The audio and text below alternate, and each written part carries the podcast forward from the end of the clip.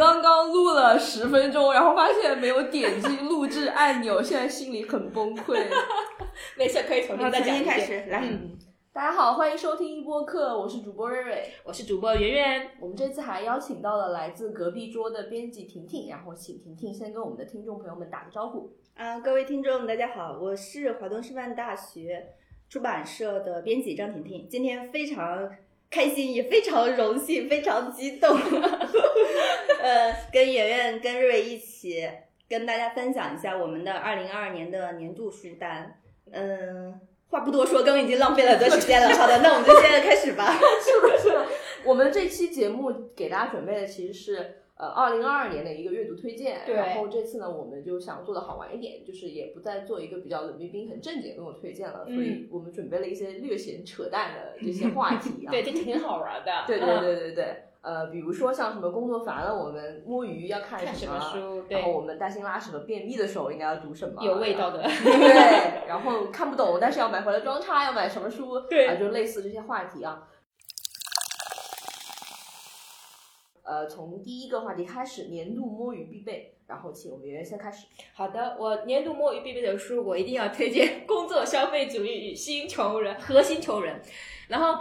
写这就是我我一开始在想我摸鱼到底看什么书，然后我就想起来，哎，我二零二零年开工的时候，我就是特地把这本书作为摸鱼必备的书，摸鱼看的 书。是有计划的摸鱼。对，真的是，真的是我，因为那段时间工作还很少嘛，我觉得工作时间就把这本书给看完了。我真的豆瓣标记就写了，是开工那几天摸鱼看完了这本书，然后我一边看一边拍大腿说，鲍曼讲的太有道理了。然后看完之后，就然后再看一下我的狗屎工作。对，然后这本书很薄，然后鲍曼他写的应该是在上世世纪八十年代左右。但是呢，你还是可以实读识新，即使很多理论在我们现在很多作著作里面都能看到，就是散落在各个著作里面。但这本书，我觉得对很多人来说，对包括对消费主义、对工作以及对穷人、新穷人这个一些观念，都是鞭辟入里的。嗯，比如说，我们从小可能就会教育你，长大你好好学习，长大之后找一份好的工作，你努力工作，你就是一个好人，你就是一个有道德的人。那这句话可能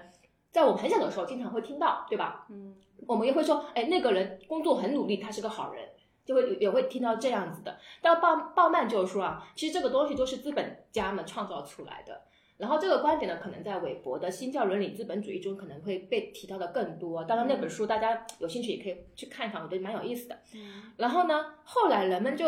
意识到了，就是说，哎，好好工作好像不是一种美德。就像其实我们现在来说，好像不会再提倡说你要好好工作，你就是一个好人这种说法了，对反而会说你努力赚钱是为了什么？是为了更好的生活。是为了提高你的生活品质，或者说是为了让你提早退休，对，对吧？对，然后这个时候就是这种资本家们就也蛮蛮狡诈的，他们就创造了一出了一种生生活美学。前段时间我应该是前几年吧，特别火的极简生活，对对对？吧？然后近应该是今年还去年对，二零二二年被创造出来早 A 晚 C 的那种生活方式，就莫名其妙地就火起来了但是这个火就是督促的什么？是让你去消费的。嗯，对所以呃，鲍曼也是在这里提到了，就是说，好好工作这个时候呢，它不再是说要求你去做个好人，就是你成为一个好人了，而是说是为了让你过更好的生活。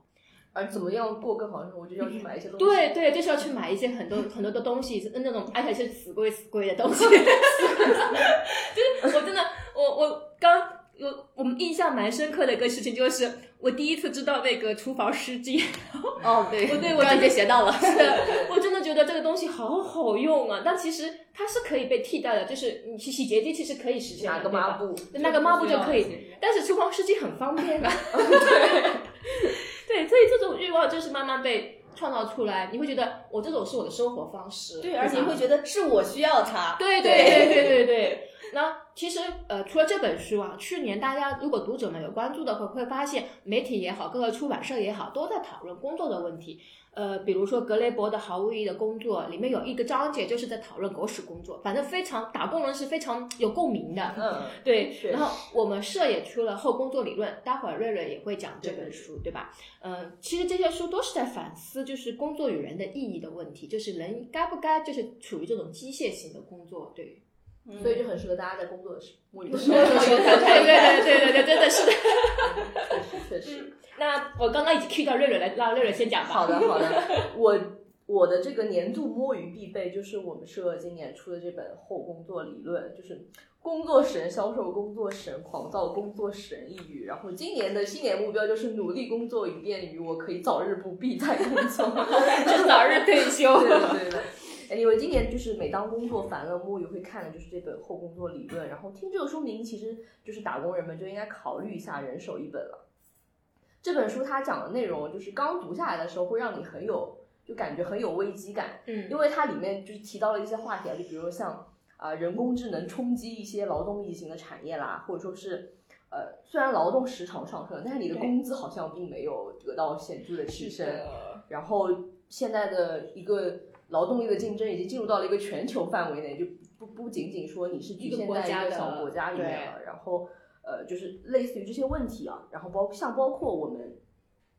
越来越卷，或者说是我们九九六，我们对这种劳动时长或者说是 对劳动的这种不正常的一种狂热，呃，这些问题就会让你觉得，哎呀，我的天呐，好压抑啊！天哪，又开始压抑了。对 工作真烦。对对对，然后就是这些问题跟我们劳动者嘛，就是我们打工人切身相关嘛。然后也确实是你可以切身体会到，或者说是你在新青年以来，你感受到你自己的劳动，就是你自己的工作跟你爸妈的工作好像并 就是爸妈并不是同一种工作。爸妈工作，他们会觉得是有种幸福感在里面，他们对会，他们不会这样像我们这样吐槽工作的无意义和狗屎工作，而且你看他，你感觉他工作好像也没有我们这么累。对，还没有这么难，感觉。对，就是我会觉得说，哎，为什么会这样呢？就是为什么好像我在付出了更多的劳动的情况下，并没有得到相应的相应的回报？嗯然后这本书里面就提到了这些现象，然后他也提到，其实后工作理论指的就是，就像圆圆刚刚也说，就是西方就是西方资本主义异化劳动的，就产生出来的这些，就是带给我们带来这些问题嘛。嗯，然后他也针对这些情况呢，就提出了一些对一些很好的畅想，就是说啊，未来我们也许不再是这这么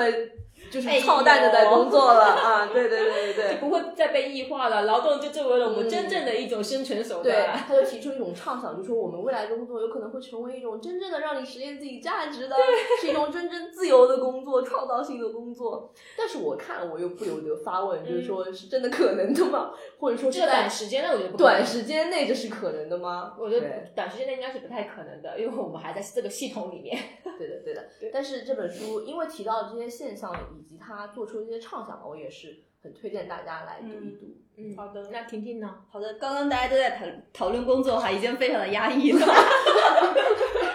好的，呃，我今天要给大家推荐的是一本《身体的历史》。这本书是之前我们做版式的时候，然后我们朱老师给我的。嗯然后翻的时候，天哪，真的很适合摸鱼呀！然后，然后，然后直接就开始摸鱼，因为这本书其实它就是你看书名嘛，《身体的历史》，其实就是你就哦、身体啊历史，然后它是三卷本，其实就是回顾了一下文艺复兴，然后到启蒙运动，然后到法国大革命，然后到第一次世世界大战，然后到现在二十世纪，就是回顾了一下大家去对身体的一个态度，然后这对身体的态度又是就会牵扯到你要穿什么衣服呀，然后嗯呃什么治病啊，然后还有你的身材呀，其实就涉及到很多很多的跟跟我们息息相关，但是我们有时候又会觉得好像哦这样啊，就是抱着一种审视的态度去看。呃，他们是怎，就是他们是怎么去对待身体？比如说我们去看画，比如说我们去看一些科学研究成果，其实所以就是是一个呃蛮蛮双面性和割裂的过程，就是讲呃我们个人去面对我们身体的时候，我们会去想什么？然后如果我们呃抛开我们个人视角，然后我们去从客观的一个比较宏观的角度去观察大家呃不同时期的人对对身体又是什么看法和态度的时候，又是怎么样的？所以其实就是嗯。这是在怎么说学理和内容上，其实它是内容非常的磅礴，然后嗯大家也可以就是意识到你呃对一个时期对一个身体的观点，只能代表那个时期。嗯，对，所以就是可能现在我们就拿我们的胖瘦来说吧，可能现在就是大家觉得瘦啊，然后之前可能觉得美啊，这是一个非常大家其实已经接受的观点。所以就是看这本书，我们可以呃获得到除了胖瘦之外更多的别的一些观点，所以其实内容上是非常好的。但实际上是什么促成了我摸鱼呢？主要是它的插图，我就知道，真的好美呀、真的，你看，嗯。就是就是她，这是美女，然后这是美女的血肉，这边又成了一个血红的一个内脏，就是你会天哪，就是对美女祛魅了已经，就 是你看多了之后发现哦，原来这个人是这样的，对，原来他的身体里对面是这样的。对对对，现象之后的对对，本质你。想，我当时我可能看别的稿子，天呐，我好累，我看什么后工作理论，我真的好累。然后我翻一下这个，哎呀，这个图，天呐，就是感觉好像好好的，我已经从工作中剥离了。嗯对对对，我觉得这样就很好。然后所以时常就会翻一翻，就翻一下这些图什么的，就主要是嗯远离工作，好吧。好的 然后看一些图啊什么的，就是非常适合摸鱼，轻扯个。题外话，我觉得不应该让我第一个说，不小心把我们的主播跟嘉宾的语速都带快了。也有没有一种可能是我们本来也对，其实其实我说话语速本来是有些问题好的 可以慢慢跳做朋友要放放零点五倍速听。对。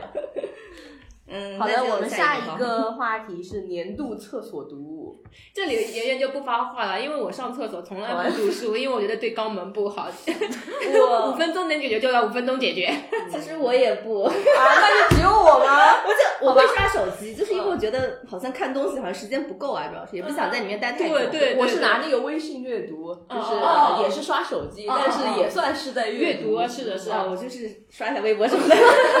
刷一下新闻。但是我的书就是没有那么严肃啊。那这样很好，对这样很好。对对对，就是带薪大话或者便利的时候读的书就会轻松一点嘛，因为你想，如果说 已经是已经很痛苦了，已经在憋着了，然后再看一本很严肃的书，更加便秘。是所以我我我推荐的其实是《坚定的锡兵》，就其实是童话书啦，嗯就是比较适合在厕所这种环境下读嘛。另外，就是另外一个方面就是。一方面，这个书比较轻松啊，就是小童话。然后嗯另一个方面，其实就是作为一个奔三的人，现在重新来看安徒生童话，其实会感觉很不一样。哦，是是的，是是确实确实是，嗯，然后这本书《坚定的锡兵》，它是呃，好像是译林出的安徒生童话集里面的一本，然后译者其实是任荣嘛。嗯然后今年其实也送走了嗯任荣荣，呃，还还还挺感慨。其实可以读读他的一本去怀念他怀念一下。他。嗯，然后整本里面有二三十篇就是小故事，但我还是最喜欢就同名的锡兵的这一篇。就我已经完全不太想得起来，小时候我看格林童话或者说安徒生童话是一种失去感我怎么样的没有我还记得感受了？我还记得，你还记得？等下你记得吗可以聊一下，你可以我插进来。只记得它的结尾，就类似于 聊一下那种。但是我我我我只记得那当时读的那种感受，哦，嗯情况我具体的情况不太清楚。无所。谓，感受分享一下可以。对对对，嗯呃，就是我是不太想得起来了，这个感受是什么样。然后今年以一个就是饱经风霜的这个心心态再去重新看童话，我就会觉得说，哎呀，好感人。就是嗯一个本来身体就已经残缺的这个锡兵，然后中途呃喜欢上了一个。就是小玩具，是娃娃的这个芭蕾舞的这个玩具的这个女生，然后她中途又经历了像就是奥德赛一样的漂流的冒险，最后又回到了她喜欢的这个人的面前，然后跟他一起在火炉里面就融化，然后变成了一颗小小的心。呐，对，是不是？就是就是你现在就是以一个。我也不知道，可能是因为年纪大了还是什么，现在在读这样的东西，你就会觉得说，哎呀，好感动，好，就是心软软。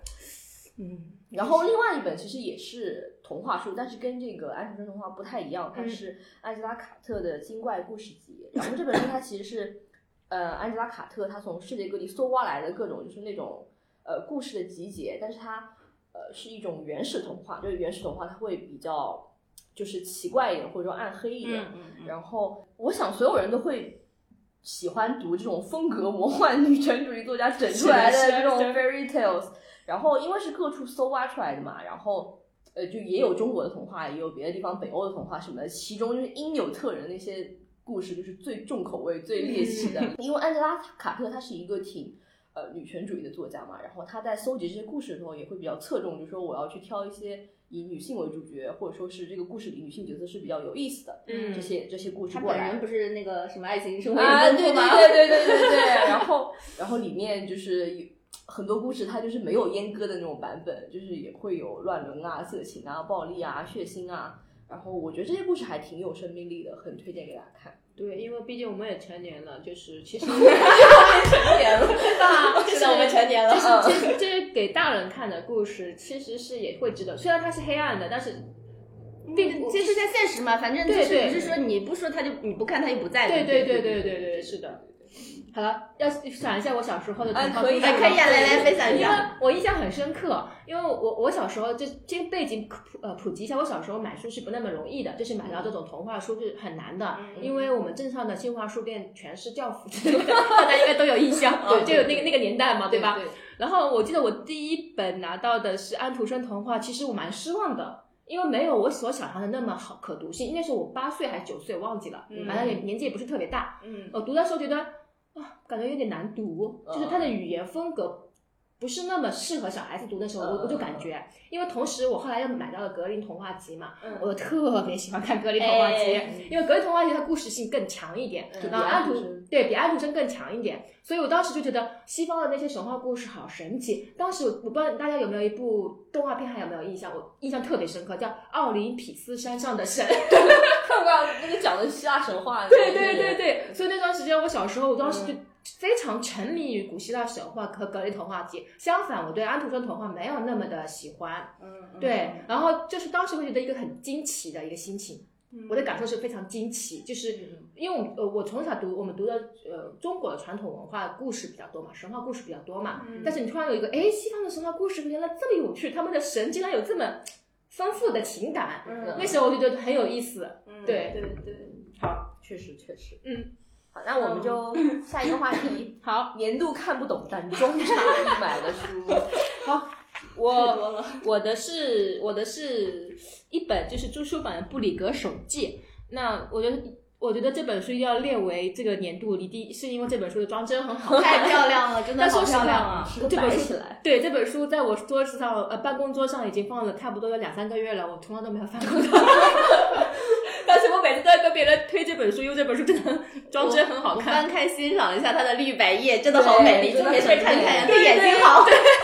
对对对，对眼睛好。呃，第二套书是斯库文崇的一个汉译精选，它里面一共有呃包括社会中的国家壁垒、移民与全球化重构是什么造成了社会危机、社会生活的戏剧、强社会与弱国家。然后也不要问我为什么要买这本书，我真的纯属真的是被这个书名跟折扣是吸引的。是不是碰上什么双双十一？是对对对，超级便宜这么一二三四五本书才一百四十几买的吧？天哪好值啊对，超级值。但其实这本书很这这几套呃，这里面有再版的，也有新做的，都是非常经典的关于社会社会政治社会的一个呃社会的一个呃嗯论述吧。嗯，但我还没看，对不起，我我塑封都没有拆，我就摆在那儿装。摆在那儿装。呃，很好很好。好的，那我的年度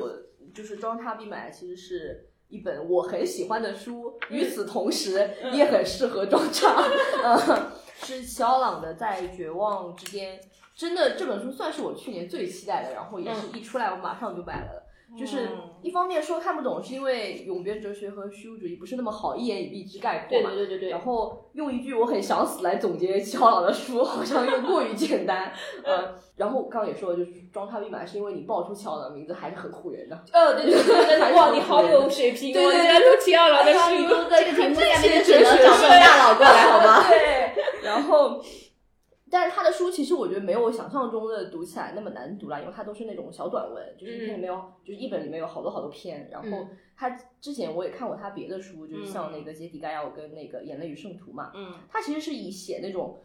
痛苦啊、磨难啊、虚无主义然后出名的。但是这本书我看下来，其实还是挺面带微笑的，因为他其实就是一个二十几几岁的人，然后一直在骂街，说这个世界太痛苦了，这个世界烂到了极致，我不想活了。就是总体而言，就是这么一本书。然后我觉得二十岁的他就是写这些东西还挺可爱的。对对对，甚至听起来还有点可读性啊，怎么对回事？对对对，然后他说，他我引用啊，他说我对未来和过去都没有感觉，而现在在我看来有，就是这种这种就是这种话，然后面这是翻译，对可以。看看出。就是面对这样的句子，我就会会心一笑，说：“感谢你写出了我的人生。就很有共鸣，因为这平时我们也经常会这么骂这个世界啊，但样。它其实是有点极端，它就整本书，它就是完全，因为像其实有些书他会说就是很丧，但会有一点正能量吧，就是完全哦没有任何正能量，从头到尾都在我在想死，怎么办？我更想更感兴趣了。一定要读，一定要读，一定要读，给大家好的，得推荐读一读了。好的嗯，那到我了啊。嗯因为我们部门的性质你们懂的。哦，我懂的 懂的，但我们听众可能不懂。就解解解解解释一下啊，稍微跟听众科普一下，我们的甜甜老师是在一个做学术出版的部门里面，他那些书真的是深奥到平时我们跟我跟瑞瑞两个人都是看一眼，好的，好好的坐下。好痛苦，好痛苦。所以这个第三个这个主题哈，真的书单其实想列的，但是还是只选了一本，就是那个雅斯贝尔斯著作集。哦待会儿我要讲二轮特，正好看。对，就是看看人名买书那种，就是完全不需要别的。嗯，但是我看过，只看过他这论悲剧哈，真的是一遍翻完，我不知道我看了什么，就是论悲剧啊，他但是他在讲什么什么悲剧知识的类型啊，然后虽然他说他讲了悲剧的观念，但你看我 我不知道悲剧的观念是什么，看完之后跟没有看一样，真的好尴尬呀。但是还是大概说一下，就是怕有人不知道。万一大家不了解雅斯贝尔斯哈，就是大致说一下，他就是存在主义哲学家、神学家、精神病学家，然后对对对，现在他还他他后面后面有一本书叫什么精神病理学之类的，就是嗯朱老师在看，其实还蛮好的。嗯，然后呢，嗯，他其实是与海德格尔其实并肩齐驱的，但是大家其实大多还是海海德格尔的比较多哈，就是雅斯贝尔斯也很有名，我要为雅斯贝尔斯出名，因为雅斯贝尔斯他很正直，他阿伦特就说他的影响挺大的，所以哦这样啊嗯，好，好的，好的。然后这 就是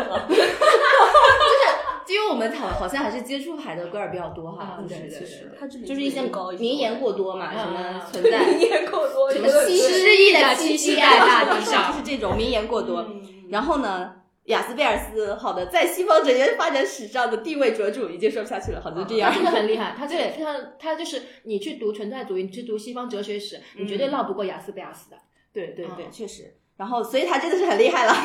然后我们这本呢，它其实是从德语直接译过来的，好像之前有一本是应该是英语对英语译，对英德呃德译英，然后英英译中译中，对。所以这个直译其实还是蛮有参考性的，一些对于德语感兴趣的读者。然后呢，好了，我还要再说一下为什么为什么要推荐这本，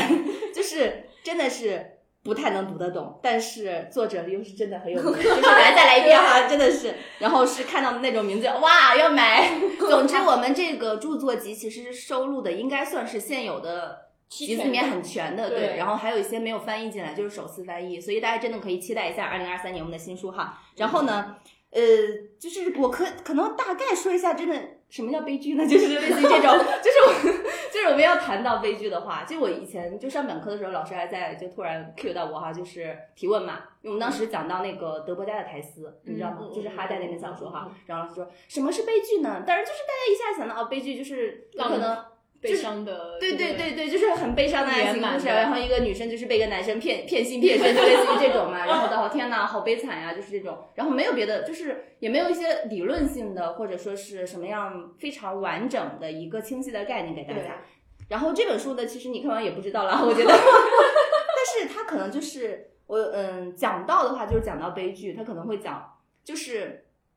一个没有办法两全的状态。就比如说咱们去看。嗯，一一些看一些非常狗血的电视剧啊，然后爸妈就觉得，哦，你一定要听我的，是为你好啊，就是他们出于一个父母的心态，觉得你要怎么办。但是男主啊，天哪，我真是真爱，我要跟我要跟我的什么什么，对吧？女朋友一定要结婚啊，我们要怎么怎么样啊？就是每个人都有每个人的道理，但是你们这些道理就是呃碰撞，然后。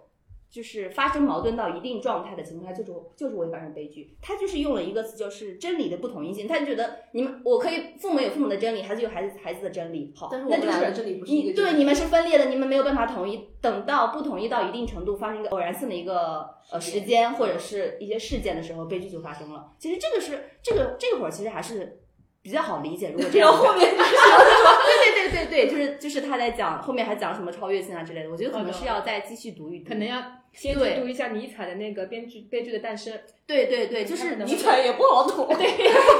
对对，但是这些就是怎么说，可以互相呃去互文一下，就是对对对，你可以看这个人怎么讲，看一下那个人怎么讲。其实呃，这种书其实还是有一定的意义的，就是嗯，当你把它跟你就是现实生活或者或者说是比较好容易接触的一些东西，就是咱们比如说电视剧，就是你把它联系在一起的时候，你就会发现哦，其实。也是可以理解的吧？对对对，就是你可以再继续看一看这本书，其实还是嗯、呃比较有呃既是收藏价值，对 对，也是可以看一看，就是突然深度思考，原来可以这样，我竟然懂雅斯贝尔斯了，挺好的。对，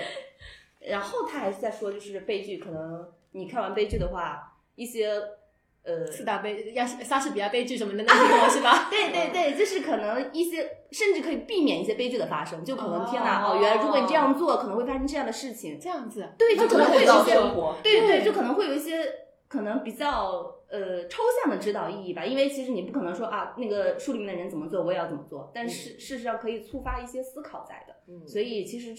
呃，看不懂的书，其实怎么说呢？它你真的看进去也是有一些收获，有看对对，也是会有看懂的地方在的，所以大家可以试一试哈。嗯嗯嗯，给大家推荐。对对，推荐的。嗯好，下一个话题是年度地铁读物，好，这是我强烈推荐的要要列入要讲的 啊对，因为我是从去年年底开始的一个叫做地铁阅读计划。呃，主要是因为我我觉得上下班早挤早早班分啊，晚晚晚早高峰和晚高峰，我觉得太痛苦了。真的，然后我我我因为刚刚睡早上起来嘛，我眼睛也痛，就是也酸。晚上呃晚上回去嘛，就是干了一天看了一天的电子屏幕嘛，我眼睛也不舒服。嗯，然后我就想要不要去挑一些比较轻松一点的文学来读，在地铁上读。对对对对然后比如说我呃张一威老师的那个《四合如意》，我真的非常太喜欢了，然后也很适合地铁这个场景读，因为它里面其实谈了很多人情世故嘛。我我其实挺喜欢张老师的那个小小说的，因为他写的故事都是很亲人，但是他又没有脱离烟火，嗯就他不是高高的居居高很高的那种感觉，你你还是从他的小说里能跟自己的现实生活连起来的。嗯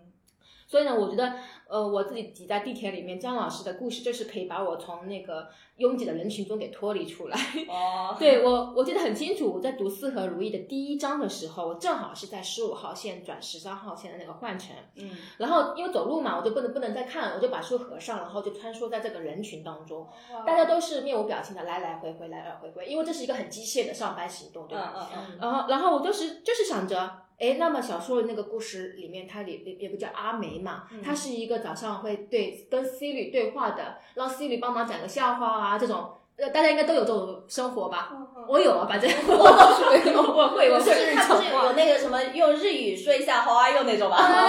对对对对对对对跟他玩一玩对对对，就是会调戏 C 对 Siri 的那对对对种状态，然后也会去小红书上看看他们美好的生活啊，这种对吧？当然，我觉得他应该去看一下豆瓣那种很挣扎的那种 悲苦的生活，对。然后我当时就在想，那我这么来来匆匆的一些人当中，他们多少人是不是就是有多少个人都是阿梅，就是他们可能在大城市打拼，也是独自一个人呃生活，然后可能嗯日常生活来还是比较孤单的，他们会跟人工智能去对话，反而跟现实生活当中的对话就会比较少这样子。所以我觉得这是一个非常有趣的一个体验。嗯嗯，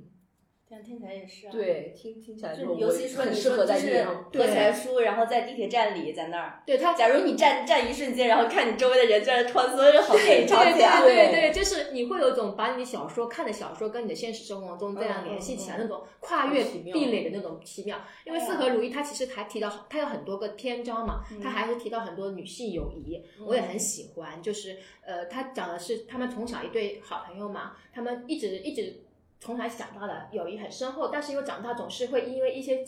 事情而疏于疏于远离了，这就是我们当代的生活。然后他这里面其实提到很多年轻人，他们的异国恋，他们通、嗯都是通过电子屏幕，通过那种呃现在的社交去联系的。人与人人与人之间的联系好像都是通过现在的互联网去联系的，但是现实生活中现实生活中反而感情是比较淡漠的。嗯，对，所以这个书我是非常推荐的，真的很适合。嗯，而且这也是今张老师今年的新书啊。对对对啊不不，是二零去年二年啊的新书，而且这两天真的是大家，对而且大家霸榜了 N 个榜单。对，哇很棒。嗯，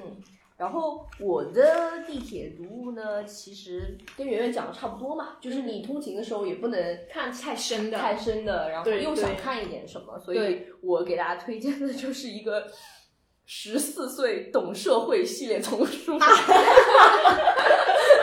是的，在地铁现实重返十四岁，做一个好学的青少年。嗯，另外这个。这个系列是新星出版社出，它是一个读库本，就比文库本稍微大一点，嗯但也没就是比没那么小一般的书就是会小一点嘛，也是嗯很就是方便携携带，然后小小的那种。嗯我觉得他们这套书挺可爱的，然后他们那那套书宣传语就说是不不是只针对就是当龄的少男少女，就是也很适合十四岁没有想过这些问题，但现在又感觉这些问题很值得思考的人来读一读啊。嗯然后我给大家推荐的其实叫一本是一本叫做《动物园的生死告白》，然后这个作者呢，他是一个做了十几年、二十年的一个动物饲养员，然后他就是一边在做饲养员的时候，他正好也在做那个绘本嘛，就是有这两个身份。嗯然后这本书其实就写了跟动物园相关的一些事情嘛，然后就有很多小故事，然后他会说啊，他在当时呃经历过，就是这个水獭会偷偷的把那个饲养员的钱偷掉了，你你甚至不知道水獭知不知道钱这个东西是什么，然后他他会就把这个拿走，然后孩子们也会问饲养员一些他们根本无法回答的问题，比如说啊，这个金鱼养在这里，它生活的开心吗？啊，就是这种问题，然后。还里面还写到一个很搞笑的事情，就是一个新来的女饲养员啊，嗯然后她接到一个任务，她说去养一些一些一些兔子嘛。然后，但其实这个兔子是作为一个活的饲料，你知道吧？它其实要哦后面要喂给大大型大型肉食动物吃的，但没有，就是大家都忘记掉告诉他这件事情，嗯然后他就很认真去养，然后养着养着，然后有一天这个 兔子养饲料呢？对就被 让他吃了，伤心。对啊，他给这嗯些兔子都取了名字，嗯，它里面就讲了一些这样的故事，嗯然后确实就是因为语言也比较平实啊，就是很适合就是青少年来读，嗯但是呃也也很适合你在通勤的时候，就脑子还比较没有醒过来的对对状态下去，也也很适合这个时候来读。再加上就是它的话题也很有趣，就是很推荐大家来看。嗯嗯，那婷婷呢？我我要推荐的地铁读读可能就没那么轻松，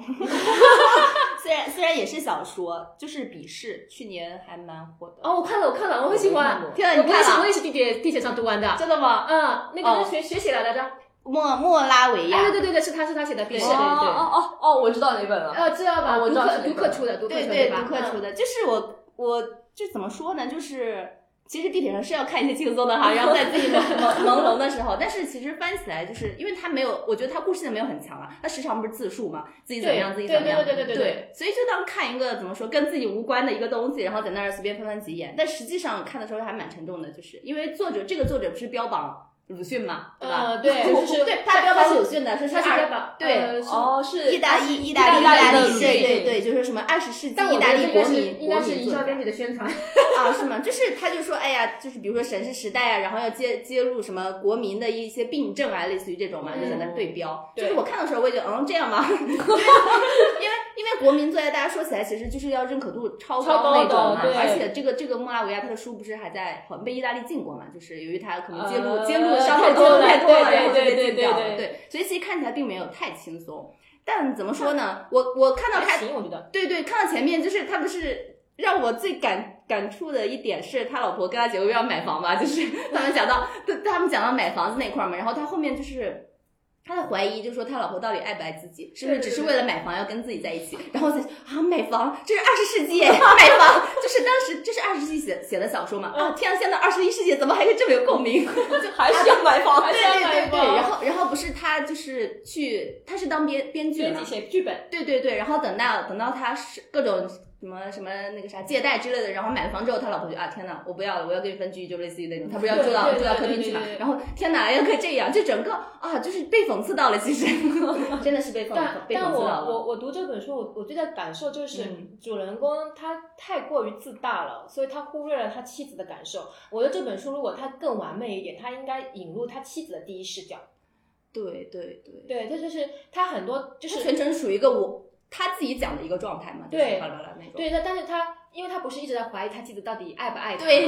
就是这个事情贯穿整本小说从头到尾。他而且他一直在逼问他妻子，啊，他妻子说我爱你，但是不说不，但是但是他就是说不，你说爱我不是真爱，对对对对对对对，就是这一个。我当时其实看我我反而其实看了蛮生气的，哦就是因为对我看了他妻子成为他的一个课题，嗯，然后他完全忽略了他妻子真正的需求。他妻子并不是说因为房子才跟他在一起的，但是你看他前面那样讲哈，好像对对对对自己摆在了一个受害者的位对对对置。对，就是但是主人公就会把自己放在一个受害者的位置，觉得他是他妻子背叛了他。嗯，但其实很多情节他他其实也写了，嗯嗯，我觉得这是这是作者的一个功底啊。嗯他其实也写了一些细节，嗯那些细节其实可以看出他妻子跟他的感情分裂，并不是说他妻子的问题，其实是他丈夫一直在忽略他妻子的一个求助。因为他这里有个第三者嘛，嗯嗯嗯其实他其实是很不喜欢那个第三者，最开始是很不喜欢那个第三者的，希望能避免跟第三者去共处，但那个第三者是主人公的，我是不是太剧透太多了？没事没事，你说。但是那个第三者是主人公，就是那个相当于是老板，嗯对，相当于老板。然后我那个引线啊，我自己想象的可能就是，对很投入。对对对，看得好认真哦！就是那个妻子应该是被他老板性侵了的，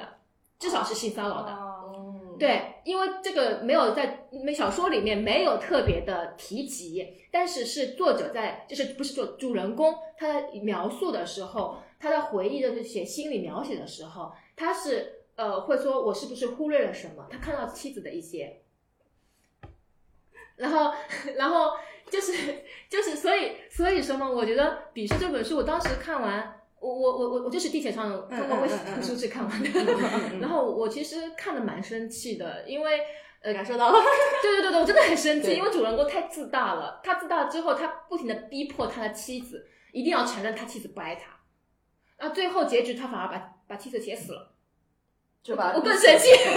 反正好生气啊！在地铁上是不生气。啊，对，他的故事结尾是妻子跟他的情夫，因为那个这个时候已经已经明朗了，嗯就是说我确实是要跟他情夫什么的，嗯就跟他情夫去回回意大利的时候被嗯撞死了。出了车祸死了，然后呢，哦主人公还把自己神化了一下，嗯就说那个主人公，他说他在船，在一个船上，然后随波逐流嘛，然后进入了一个隧洞，然后隧洞里面他突然间看到他妻子站在船船尾，然后他就去亲吻她，怎么怎么样，就是一个比较呃描述，就是比较很温情的一个描述。然后他突然间啪醒过来，很冰冷的样子醒过来，然后就感觉意识意识到什么，然后过几天之后他收到妻妻子的死讯，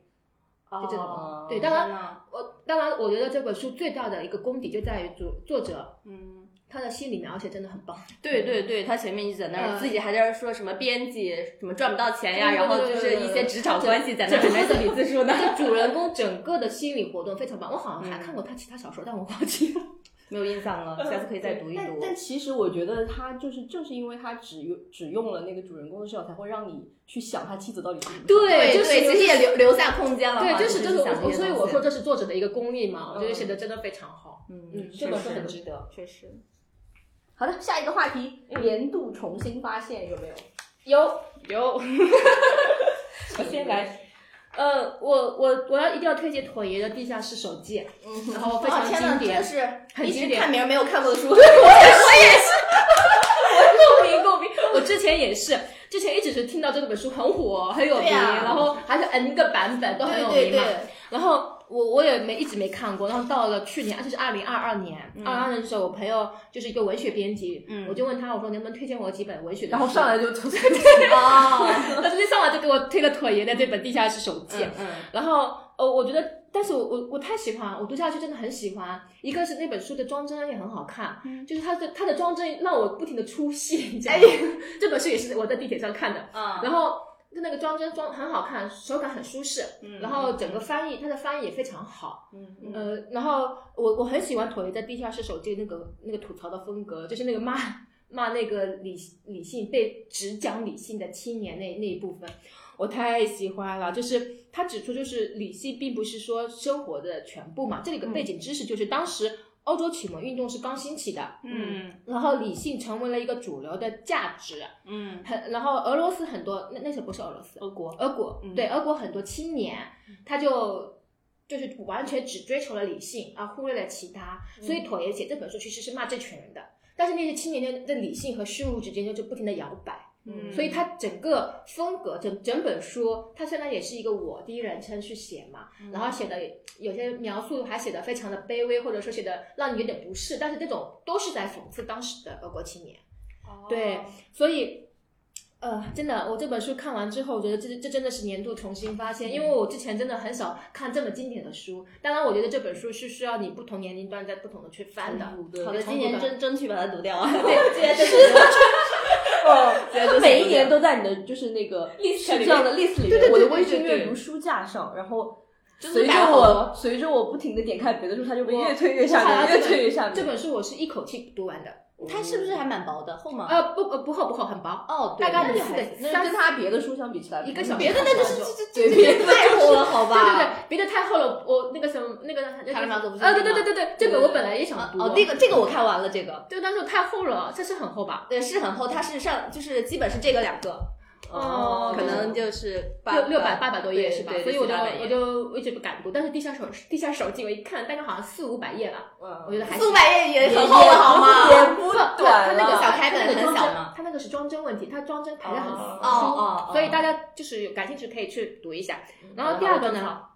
也是经典，茨威格的《昨日哎。呀，我看了一点点，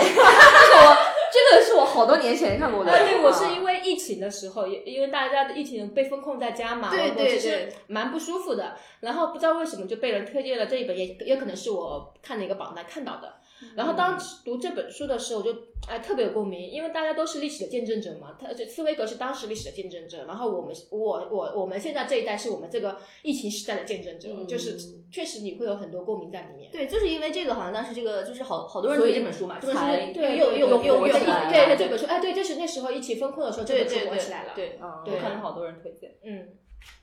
好的，我的 年度重新发现是向伯利恒跋涉。我一开始你知道吗？我、嗯我写这个书单的时候，我就在想说，哦，那 Johnny Depp 是不是二二年死的呀？我我的印象中都是一直的那个印象就是他是在二二二年去世的。然后在写写下来的时候，又去搜索一下，才发现他是二一年十二月份去世的，就是记忆已经模糊。就是，但是也差不多啦，就是二一年十二月份的话，对对，我就是抱着这个心态嘛，之前也也也是上大学的时候看的《爹爹》，然后因为他就是去世了之后，又重新把它拿出来看了一下。嗯而且大学的时候喜欢《爹爹》，是因为我们我是读的那个新闻出版专业嘛，哦就是传播方向的。嗯然后他这本书呢，其实是非常好看的非虚构新闻写作，哎，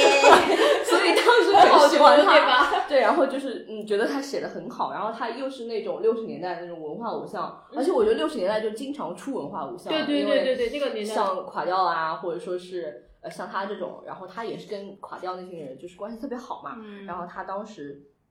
出了这本书之后，他其实是是那种在各种的那种媒体上发一篇一篇文章，然后后后面收集到一起的，然后也正好也是引领了当时美国的这个新新闻主义运动嘛。然后里面书里面就写了像，呃，包括就是六十年代反文化啊，写了金斯堡，写的为什么他们会会红起来，然后还写了一些，就是那种怎么说，就是类似于现在的，嗯，就是。怎么说？这该怎么形容啊？就是南方人物特稿嘛，就是类似哦于这种感觉，哦你懂吗？啊啊，对可能写作风格不一样，但是我觉得性质可能有就是点像那人物传记类似那种感觉，就是对对对，有点类似。写人物的那种感觉。他他就写了一些那个时候的，比如说中产阶级，然后挺情杀案对吧？啊又又又被安利了。会会对，是好读的，因为是非虚构写作嘛。然嗯后他自己本身也是写写新闻出身的，所以就是会比较好看。嗯，然后还写了那个时候的一些男演员、女歌手啊，就嬉皮士运动啊这种，对，哦，对对对，推荐给大家。明白明白。嗯，好，婷婷呢？呃，我的年度重新发现跟最近的几部几几几部剧有关哈，就是、嗯就是这本书呢是之前同事石老师他、他有一本书说，哎呀这个什么什么女性啊，你要不要看看啊？然后他送了一本，石老师很喜欢给他大写的家特别多，我觉得下次应该邀请他过来聊一聊。要的要的要的要的要的。对，就是他给了我一本是零四年的书，很老的，叫《午后的爱情与意识形态》。好的，不标题你们就懂了。肥皂剧、女性与电视剧中，其实这道我大家应该知道，就是比较偏文化研究一些嘛，就是说，天呐，一些可能美国美美国妇女哈，中午什么午后收拾完东西了，可以打开电视看看电视剧了哈。然后呢，为什么要讲这部书呢？因为最近大家看宋慧乔新剧了吗？哦，没有《黑暗荣耀》是不是？对对对对对，宋慧乔新剧，《阿凡达》看了吗？阿凡达也没有。天哪，我们流行文化都没看。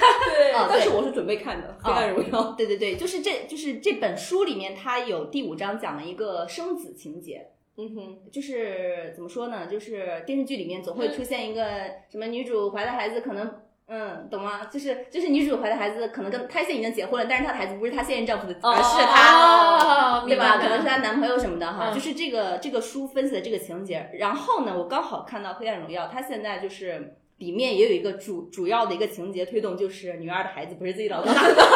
对，然后这个老公呢是可以称之为男二哈，然后孩子其实是她前男友的，可以称之为男三。然后呢，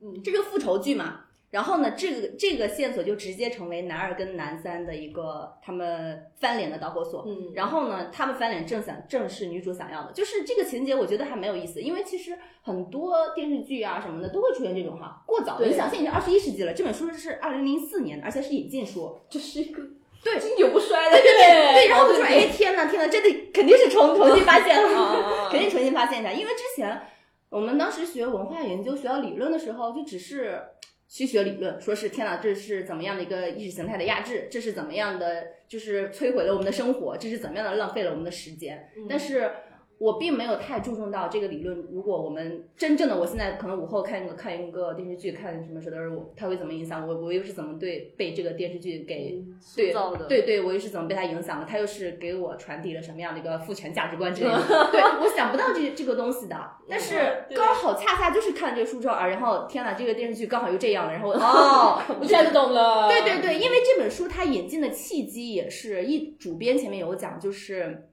文化研究的理论著作实在是太多了。对但是你看这么多理论著作有什么用呢？就是大家去看电视剧的时候，哇，真好看，哇，终于发现他亲生父亲是谁了，对，但是会觉得爽，然后你不会觉得，对对，就就是是沉迷于主角好帅，女主好漂亮对，对对？对对对就是他们爱好虐，对对孩子终于可以找到他的亲生父亲了，类似于这种，天哪，就终于真相大白这种。嗯对这个书，就是当时主编就说：“哦，天哪，我不想让大家就是直接看理论，但就是我们首先引进可以讲一些具体的一些电视剧的分析，然后就比较好读一些。就是大众文化，大众文化不想让大众看不懂的这种书，就是一些文化书。所以就是觉得，虽然它是二零零四年的老书，但是放到现在，其实怎么说还还是是对对对，就是你看看完电视剧啊，天呐，如果你这个书主读了，哦，原来就是可以促进一些反省嘛。因为为什么他我要着重说一下这个生子呢？因为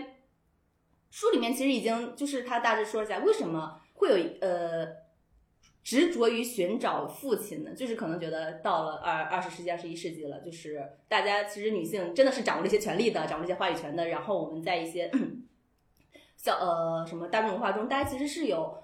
有意识去想啊，我们是被男性压迫，怎么怎么样？男性觉得其实自己的地位好像已经受到了一定的损害，觉得自己、哦，我怎么怎么样？所以呢，就是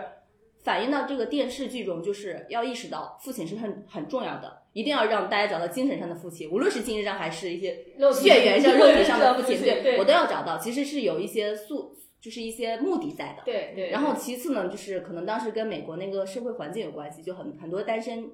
妈妈，单身妈妈很多对对对，然后他们过得又不太好，嗯对。然后你说天呐，看到这个小说啊，原来就是可能会想一下，嗯，有一些幻想吧，就是呃，我的孩子可能是有父亲的，又怎么怎么样，就是提供了一些这个就比较反面的一些怎么安慰吧，只能说，但是又给他们提供了一定情绪上的一个抚慰。就是他是大致这样分析的，但是其实放到现在还是可以的。就是为什么我们一定要找到一个一个父亲呢？阿凡达也是这样啦，阿凡达也是找父亲，对对对，就是他说的找找孩子嘛，然后就是他爸一直不认可他孩子，到等到最后他他那个小儿子救了他一次之后，他爸就说 I see you，就是类似那种，嗯就是他不是这个歌嘛，就是这样啊！天呐，原来真的是可以串起来的，即使是老书，即使是新剧，即使是他们昨天晚上才刚刚看的啊，刚看完就哦，原来可以这个样子，所以就是呃，怎么说呢，就是。大家看书的时候，可能理论真的很重要，因为我们部门真的是啊，天呐，被理论包围 了。对对对，就是你看完之后，但其实是看到一些分析性的作品，其实是更重要的。然后更重要就是你们能把这个大家看的一个非常，你看小说啊，你看电视剧啊，跟你接受到的一些更抽象的一些概括性的东西能联系起来，这其实是会更好的。嗯嗯嗯，好，下一个话题是年度拜托了这本书，你一定要读。我要推一下那个《一海之人》，然后这是我的二零二三年度最期待。啊，对，我们就我就放在这里跟你一起讲。好的，好的，好。的。因为这本书呢，就是我一开始看，他说是民族志研究、身份认同研究的经典之作。然后因为看这个标题嘛，啊，标语就是推荐语，我还在想这本书会不会很难，因为很多的理论性，因为经典之作了嘛，对吧？嗯 然后我就开始翻第一页，我就我就怀着崇敬的、尊敬的心 看看第一页那个第一页，然后好好看啊！看到后面就是它它理论性是有，但是它它是夹杂在很多它的那个调研田野调查里面的，所以它故事性也非常的强，嗯所以就很入迷，你知道吗？然后正好我看着入迷的时候，我们责编正好走到我旁边，然后我就。我也我也不管我上班有没有在摸鱼看书了，我就拉着他我说这本书好好看，对，因为他他我觉得他蛮受感动的，就是说就是它是告诉你，就是说你你的身份认同其实可以从每一天都可以过得不一样，嗯，就你每天都可以做一个新的新的人的那个感觉。就是他讲的是维佐人嘛，马达加斯加的维佐人嘛，待会儿会请瑞瑞详细的说。反正这本书我是见人就安利，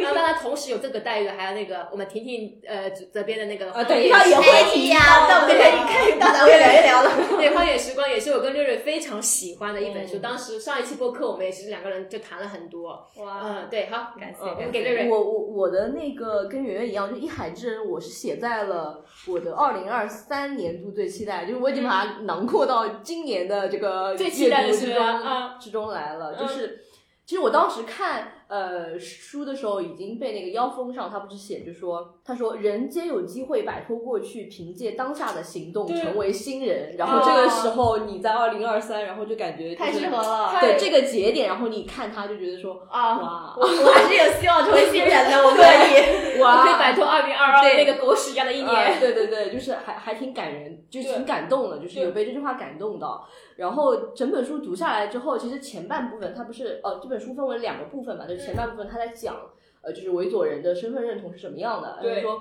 大概就是说呃，我不是因为我生下来在这个地方我生下来我才是维佐人，而是因为我像呃维维佐佐人一样就是吃饭一样。出海一样捕鱼，对我是因为这个行动我才是他而。且对对对那个行动，而且是必须是当下的。对对对，就比如说我作为一个外来的中国人、嗯中国女人，然后到那边去，我跟他们一起捕鱼，我也嗯可以成为维佐佐人是的，然后我就说，哇哦，梦里的身份认同，就是阿凡达不也是这样吗？他又加入人家海洋族什么的。哇哦，就是这种感觉。然后第二个部分，他就又讲说，就是他们既然是有一个这样的身份认同，为什么他们死了之后还要被归入到？一通过攘藏这个仪式被归入到一个固定下来的，就是说我是这个家是要固定或者说怎样的一个一个人，他就上半部分讲的是你可以成为随时随地你可以成为维多人，因为对下一个部分就是说你死了之后你还要就是入土完了之后，对对，你还还是是要有一个个固定的这个居就是归宿之后的这个归宿，然后他就讲了大概就是讲了这两个部分嘛，嗯，然后我觉得读下来的这个体验还是确实就是是一种很舒服的，或者用书里的话来讲，就是一种很凉爽的这种这这这种感受。对因为他当时形容的时候，也就是说，他说，呃，维佐人他在他其实很抗拒死这件事情。呃，一是觉得他们觉得说他们对生生下生活中，然后生下来，然后 being 存在，然后说呃当为做人的这个事情，他们很满足。嗯然后这死是一件炎热的事情，因为生是一件凉爽的事情。对你说，就是很好味啊，就很好无法形容这个。对，之嗯前之前其实台呃那个繁体版早早早就有早就有了，嗯然后评价也很高，然后这次我们就是薄荷实验就把它简体版就引进做了一个也简体版，嗯然后也是备受期待，真的很期待。对，就是就是又好看，对，然后给出的这个观点又又太吸引人，对对对就是就是可以突破我们固有的一个思维的一个观点，其实是嗯，确实。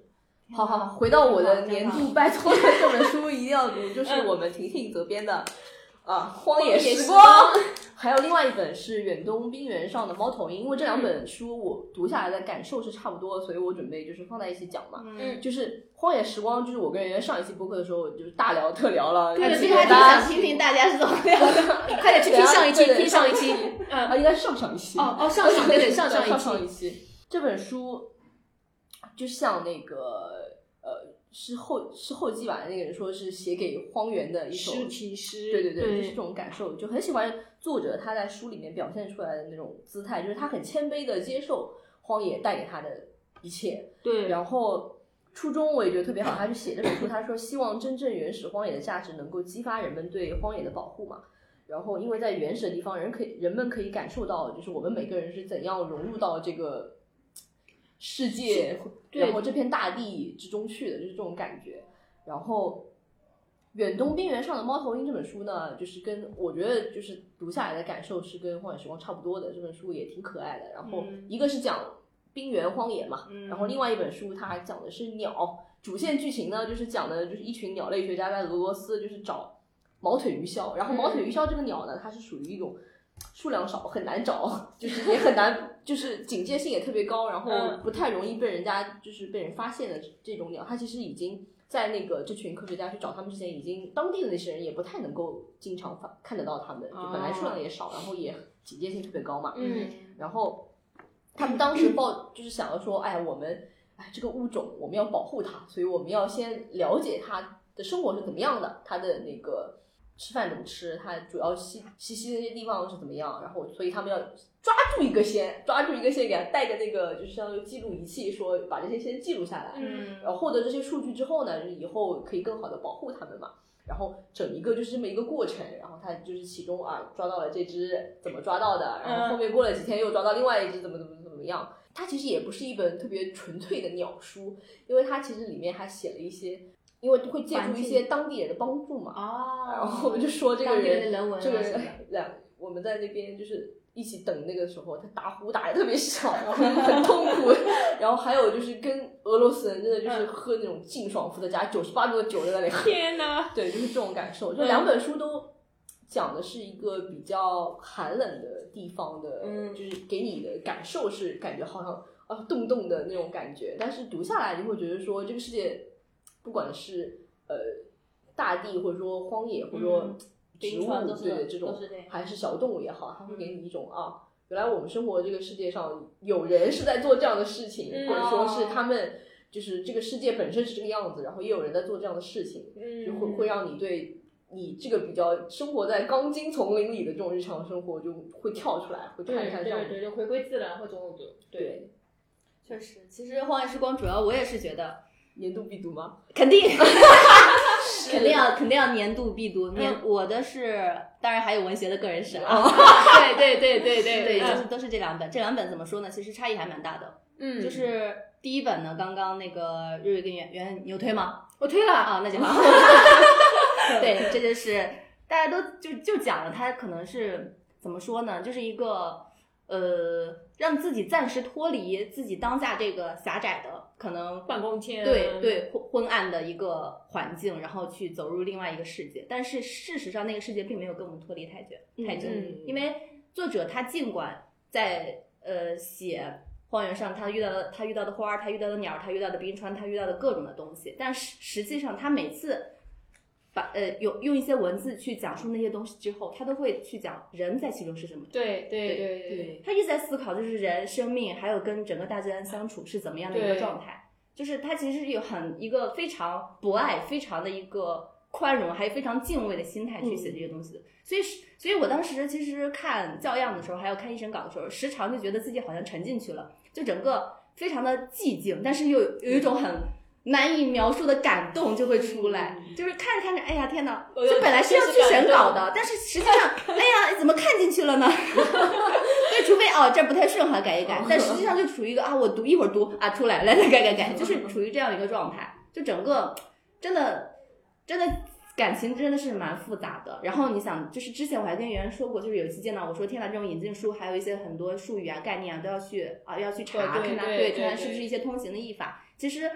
嗯，所以说对这本书的感情也没有那么单纯，因为之前你你要去把它做好的时候，其实你要一定程度上脱离出来，对。然后去去审视它这本书它哪里有问题，就是处于一个检验的状态，而不是说是啊我去阅读，去阅读对我会怎么怎么怎么样，我对这个书怎么样，所以其实真的是作为蛮复杂的作作为编辑的读法跟对读者的读法是不一样的，对，所以其实等这本书真的拿出来之后，我再翻的时候，天哪，我就觉得他很陌生，其实有一丝陌生的。天哪，因为我没有没有站在一个读者的角度去看过他，哎，天哪，这本书写的真好啊，他写的什么内容？我们两个就是纯读者的角度对对对，所以非常好。实我现在做书好像就是有这种状态哈，反正等到后面读的时候，我觉得我还得再读一读，就是看的时候会是怎么怎么样。但实际上就是给人感觉非常感情复杂吧，就是绝对他没有说是你就是到此一游啊，去看他这个地方有什么，就是一个类似于游记那种没有的。其实你会可能收获一些非常复杂的情感。嗯，是吧？然后，然后之之前呢，就是在看到在择教的时候，然后又看到就是新闻说什么格陵兰什么融化呀，然后冰川又没有哦会很所以就对整个感情又复杂了，因为它 对天哪，作者到那个地方那么美，然后天哪，就感觉。这什么诗意人生啊！但是实际上，哦，那个冰又没了，那个什么小鸟又没有什么，他们又没有地方了，什么那个还有什么动物啊之类的，他们冰块融化，就整个啊，天哪，就是真的太复杂了，只能说好残忍啊！虽然很诗意，但是又有一丝 对对，后面有一丝残忍在，因为作者又会呼吁说是大家一定要注意保注意对注意到荒野对我们的意义，对是是人类的对最基本的一个源，对，就甚至可以把它当成一个化石，它记录了什么？就动物的残骸在，还有植物在，还有植物生根发芽，就是动物跟植物互相一个互帮互助、互为营养的一个过程。然后我们人在其中又扮演什么角色？其实值得思考的角度还蛮多的。对的，对，所以就是这本书，其实大家除了当，对，当游记当游记或者当一个科普手记看之外，其实可以可以丰富一下自己的一个情感，让自己静一下。对对，一个静谧，但是又非常热烈的一个过程。嗯，然后呢，文学的个人史其实这本书其实比较偏学术，但是作者吴俊老师他呃写这本书的一个出发点就是要走一条引号朴素的路线哈。对，对对，就是他不想写那么学院的一些东西了，嗯就说如就是让大家可能翻一本关于鲁迅的书，直接翻开啊，我可以看得懂的，我可以收获一些非常实在，然后非常我一触即发就能理解的一些东西。嗯因为鲁迅怎么说呢？大家其实读起来觉得，嗯，大家给他加的光环太多了，我觉得现在是对对吧？就是每我已次看他这个经不太清楚鲁迅到底是一个怎么样的对作家了。对对，就是他真的是他盖了太多的衣服在了，就是大家大家研究它是为了祛魅，但事实上你研究这么多东西，好像就给它就、嗯嗯就是加了一层，就是适得其反的过程。嗯。但是这本书我觉得，嗯，吴老师真的是抱了一个非常嗯嗯舒舒适的一一个态度去、嗯。去写这本书，然后也没有想要一些走一些紧张的学术氛围，所以一方面呢，他前面去讲鲁迅他写《朝花夕拾》一些文章的时候，他的一个个人生活跟文学生活有什么一个交接，然后个人生活又是怎么影响他创作这些书。尽管这是一个回忆集，但实际上在他的一个呃前半生里都是能找到一些印记的。嗯然后呢，等到第二部分，他就开始单篇分析了。所以，呃，这本书其实，呃，也可以作为一个整本书阅读的范例在，就是我们可以一方面去了解它的一个这本书的一个具体的内容，一方面我又我们又可以去，嗯，从一个角度去怎么把这些单篇内容整合起来。其实吴老师他提供了一个视角，就是这是一个《朝花夕拾》是鲁迅的一个文学个人史，就是完全是非常他个人性的一些东西在。但实际上，大家其实呃去看《朝花夕拾》里面文章的时候，就比如说你去看什么那个什么所记啊，什么什么，我突然想起来，就是去看这些东西的时候，就是很注重它的社会意义，去想它又怎么去批判，嗯那可能他是有什么批判的本人对只是跟他个人相对关。对对对，他可能说一些记啊，天哪，我当时我什么年少时啊，什么青年时，嗯我发生过什么，那个人我好想念他，我可能要写一些纪实性的东西。但事实上，大家可能更加的关注他的一些讽刺性，嗯对尽管他其实是有讽刺的意味在的。对对对，因为你无论什么文章、什么书，都没有办法全面的去论述它。那这样的话，就是长此以往的讽讽刺性的关注，那别的一些东西，他个人性的一些他的体验、他的经验，都会得到一些疏忽。所以我觉得吴老师这本书其实。嗯，他写的还蛮好的，有点事实纠正的感觉。就用他说，他说我要去朴素的讲讲文学批评，朴素的谈谈鲁迅。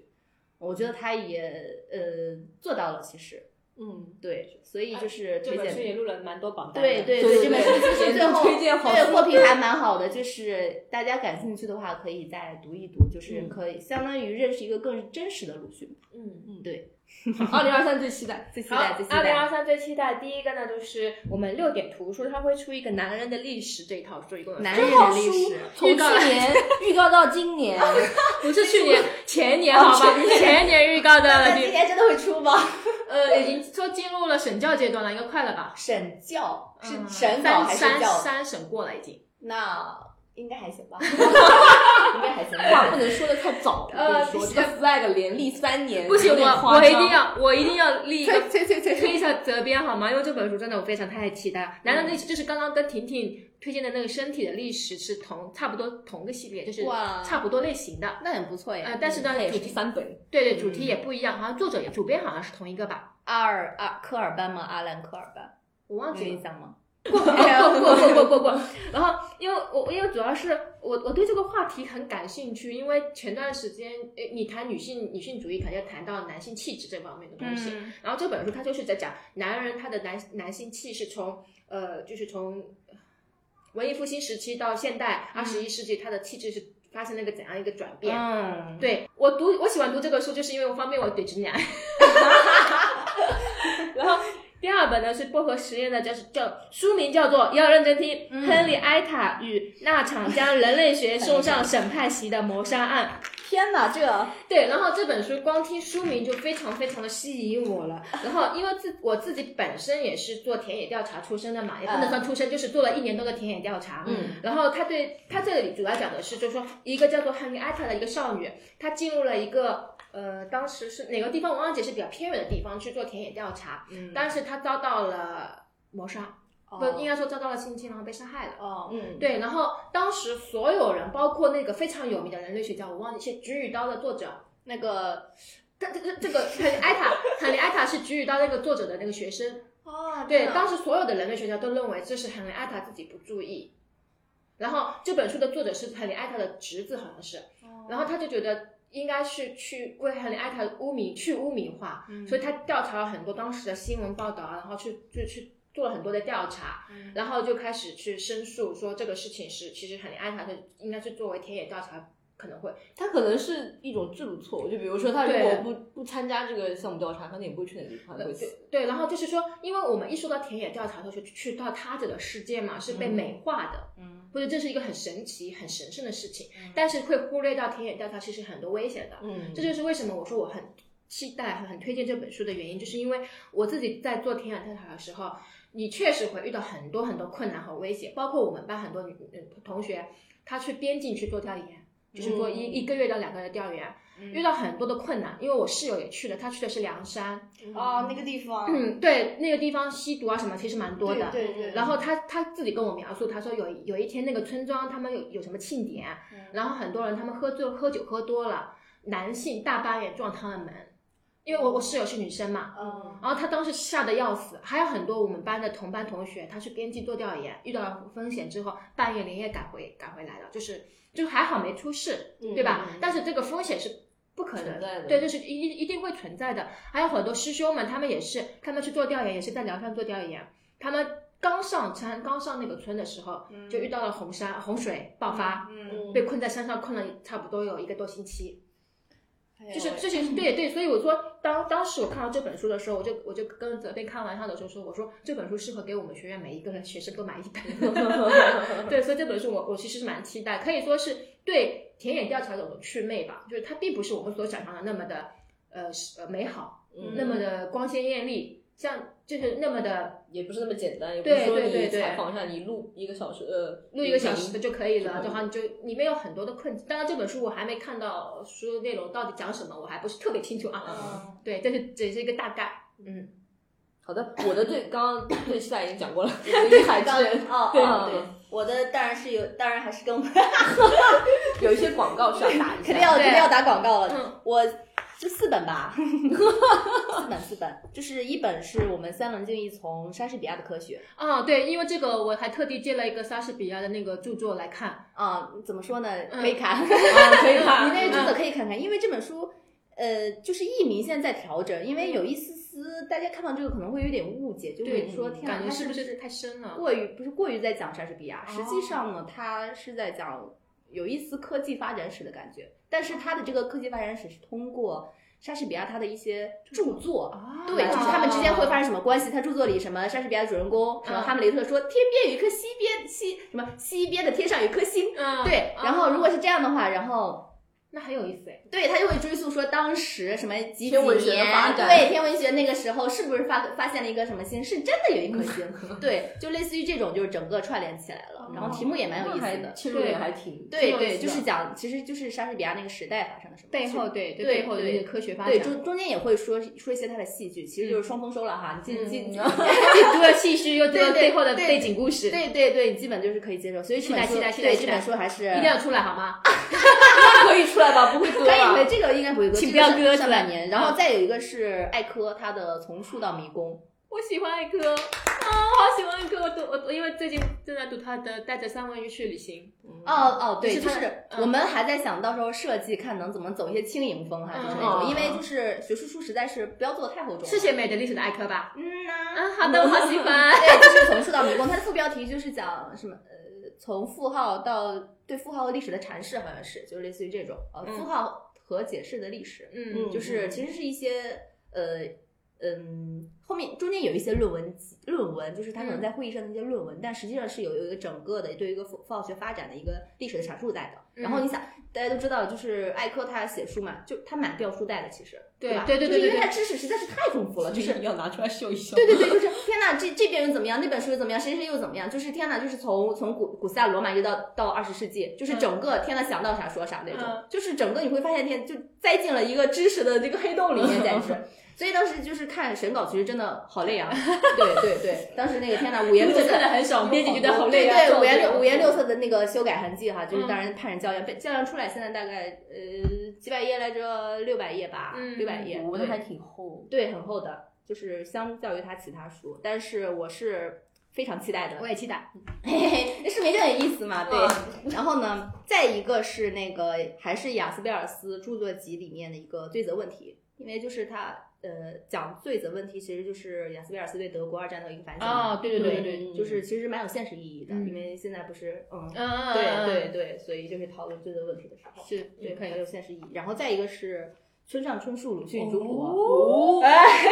哦，对，这本书其实就是呃，是吴俊老师他联系的吴俊老师这是 吴俊老师的书，成为明明星作者哈，就是啊。他联系的那个日本的藤井醒三先生，那个那个、哦那个。那个很有名，好像。对对，他也蛮有名的。对这是他的书。然后呢，哦现在我们还没有拿到预稿，其实，但是这个书名就是，你想，那等着吧迅是我们的国民作家吧？啊然后村上春树也是知名作家吧？对对对，就是嗯，非常 期待期待可以期待一下，就是这两本书。好的嗯，对，这四本书对，四本四本，嗯，好，可以的。好的，那我们今天给大家分享的内容差不多就是这些了，就是其实已经是就是从时间上来看，已经大大超出了我们 的预期。我们已加班了，对，所以就是我们的书都是好书哈，这都是值得的。对，啊，今天我们节目差不多就是这样，然后就跟大家说再见啦，拜拜。拜拜。